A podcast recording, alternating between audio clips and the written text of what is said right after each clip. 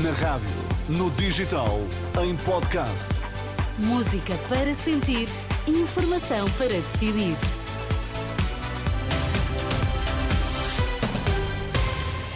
Altura agora para atualizarmos toda a informação na Renascença. Começamos pelos títulos em destaque nesta edição da meia-noite. Terminou-se acordo mais uma reunião entre os sindicatos médicos e o Ministro da Saúde. Fechado o primeiro dia de votação do Orçamento do Estado na especialidade, vamos conhecer daqui a pouco algumas das propostas aprovadas. O Governo e os médicos não chegaram a acordo em mais uma ronda negocial. O Ministro da Saúde rejeitou o aumento de 15% para todos os médicos, considerando que seria insustentável para as contas públicas. Ainda assim, Manuel Pizarro diz que a nova proposta do Executivo aproxima-se do reivindicado para além de eliminar injustiças na classe médica. Essa proposta, do nosso ponto de vista, além de ser insustentável do ponto de vista orçamental, criaria novas injustiças.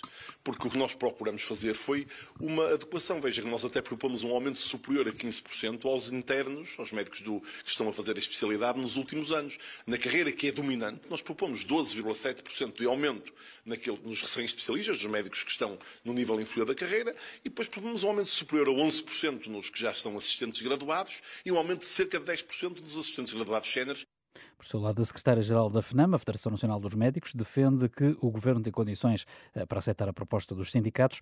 Ainda assim, Joana Bordalissá admite avançar com uma contraproposta. Se nós vamos analisar as nossas propostas com toda uh, a legitimidade, com todo o cuidado uh, e tomarmos as nossas decisões no Conselho Nacional e veremos depois a nossa contraproposta que vamos, que vamos enviar previamente e vamos ver que atitude é que o governo vai ter na terça-feira.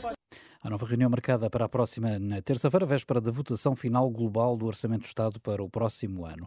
Até lá está terminado o primeiro dia de votação do Orçamento do Estado na especialidade, em que foram votadas 20 propostas da oposição. A palavra mais ouvida foi rejeitada. Ainda assim, o livro foi o partido a ver mais eh, medidas incluídas para o próximo ano. Sem surpresa, as 25 alterações propostas pelo PS foram aprovadas, pela maioria absoluta socialista.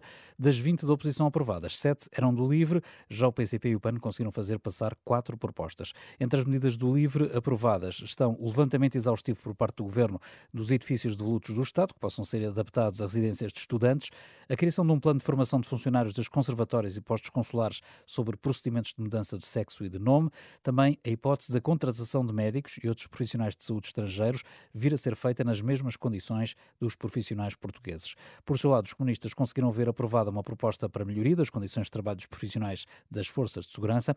Entre as propostas do PAN, viabilizadas incluem-se uma para que o Governo aprove a Estratégia Nacional para a Integração de Pessoas em Situação de Sem-Abrigo.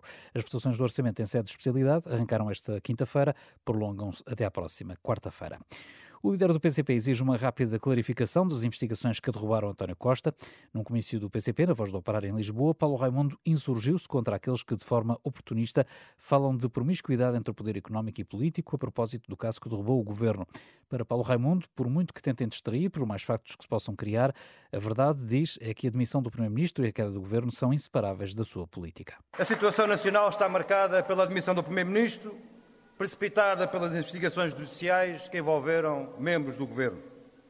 Investigações sobre as quais é preciso garantir a rápida clarificação e o apuramento de todas as responsabilidades, mas ainda a propósito destes acontecimentos, bem podem alguns vir agora, de forma oportunista, falar da promiscuidade entre o poder político e o poder económico, mas o que é extraordinário é que das suas bocas não se ouve uma única afirmação, uma única palavra que seja, sobre os fundamentos e as causas dessa promiscuidade, o sistema económico assente na acumulação capitalista, esse sim, o centro e responsável pela corrupção. Secretário-Geral do PCP, Paulo Raimundo.